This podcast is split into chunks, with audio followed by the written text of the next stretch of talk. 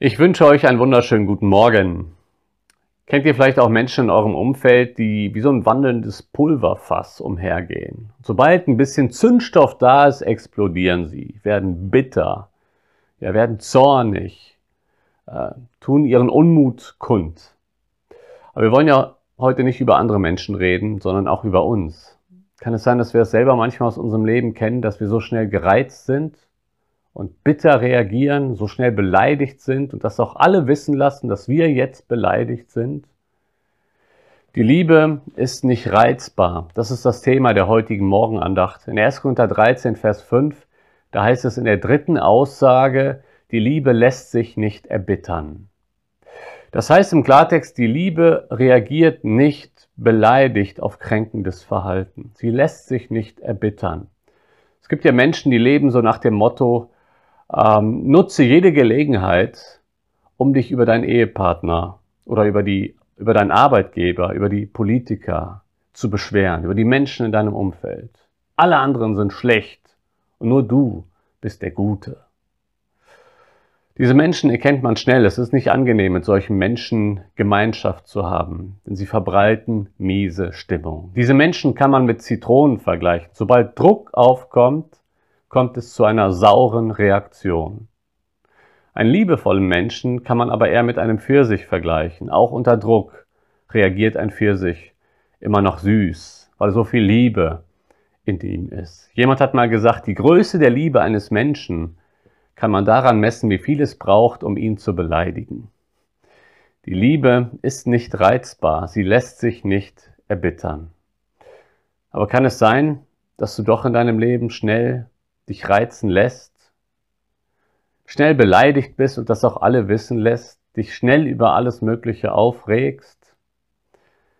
Wenn du feststellst, ja, das ist so, dann lass uns heute mal auch kurz drüber reden, was kann man da machen?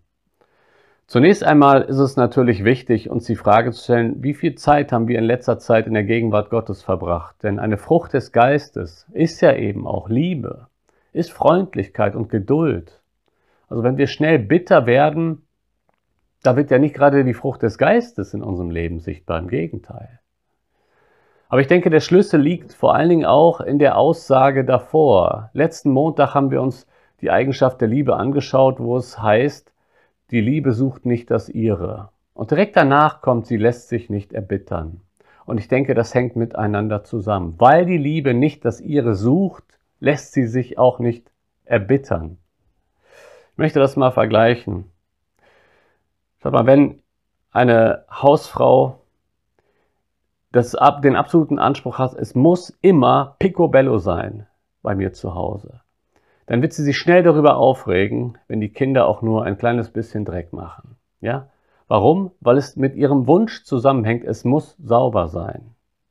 Der Wunsch an sich ist ja nicht schlecht, aber er wird da problematisch, wo er zu einer Forderung wird. Und zwar eine Forderung, die so stark ist, dass die gute Beziehung zu den Kindern ins Hintertreffen gerät. Der Wunsch, gut schlafen zu können, nach, einer, nach einem harten Arbeitstag nochmal die 20 Minuten zu bekommen, ist ein berechtigter Wunsch. Aber wenn jetzt zu einer Forderung wird, ich brauche jetzt meinen Schlaf und wenn jemand laut ist, rege ich mich auf, dann ist die erbitterte Reaktion ein Zeichen darauf, dass ein Wunsch in meinem Herzen zu einer Forderung geworden ist. Deswegen, wenn du immer wieder bitter reagierst, dann stell dir doch mal die Frage vor Gott, Herr, was ist es in meinem Herzen, was ich so sehr für mich suche, dass wenn ich es nicht bekomme, bitter reagiere. Die Liebe lässt sich nicht erbittern. Lass uns in diesem Sinne auch heute dafür beten, dass Gott uns hilft, alles, was heute kommt, alles, was in dieser Woche auf uns zukommt, aus Gottes Hand zu nehmen, als Möglichkeiten in der Liebe zu wachsen und wie ein Pfirsich reagieren nicht wie eine Zitrone.